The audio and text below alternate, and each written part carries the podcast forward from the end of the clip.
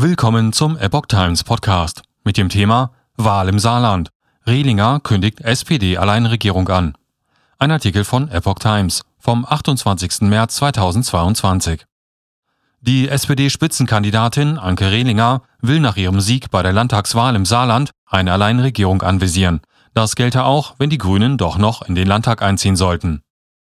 Nach ihrem deutlichen Sieg bei der Landtagswahl im Saarland hat die SPD-Spitzenkandidatin und Parteichefin Anke Rehlinger die Bildung einer Alleinregierung angekündigt.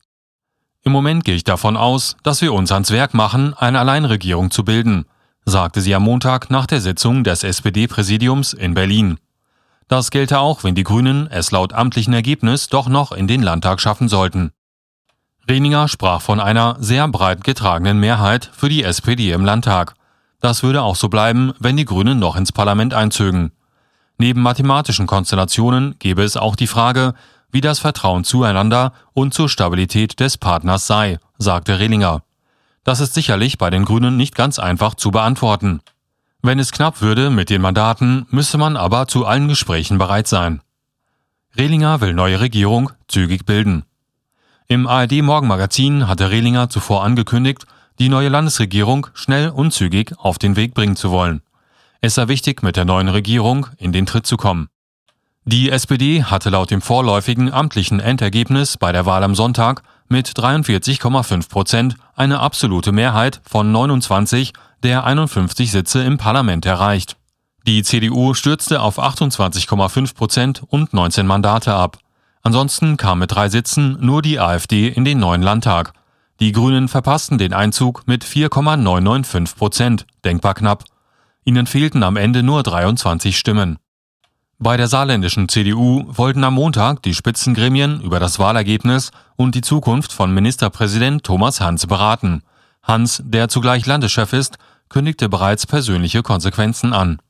Wie diese aussehen sollen, ließ er auch bei einer Pressekonferenz mit CDU-Bundeschef Friedrich Merz am Montagmittag zunächst aber weiter offen.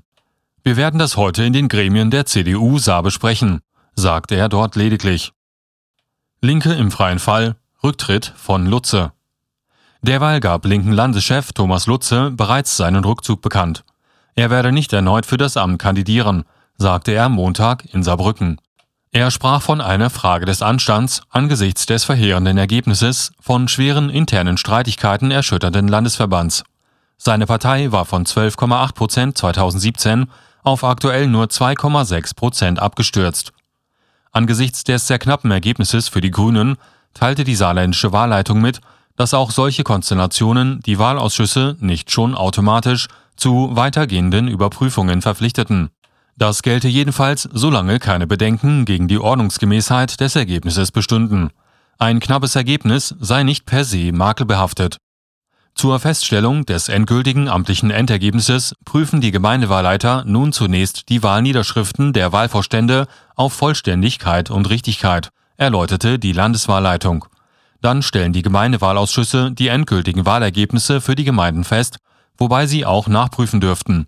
Im Anschluss stellen die Kreiswahlausschüsse und schließlich der Landeswahlausschuss die Ergebnisse fest. Die saarländischen Grünen wollten nach eigenen Angaben versuchen, bei den Gemeindewahlausschüssen Nachzählungen zu erreichen. Spitzenkandidatin Lisa Becker betonte am Montag in Saarbrücken aber zugleich, ihre Partei rechne nicht mit Korrekturen und einem Sprung über die 5%-Hürde. Wir gehen davon aus, dass das nicht mehr aufzuholen ist. Es gebe nur noch einen Funken Hoffnung, so Becker.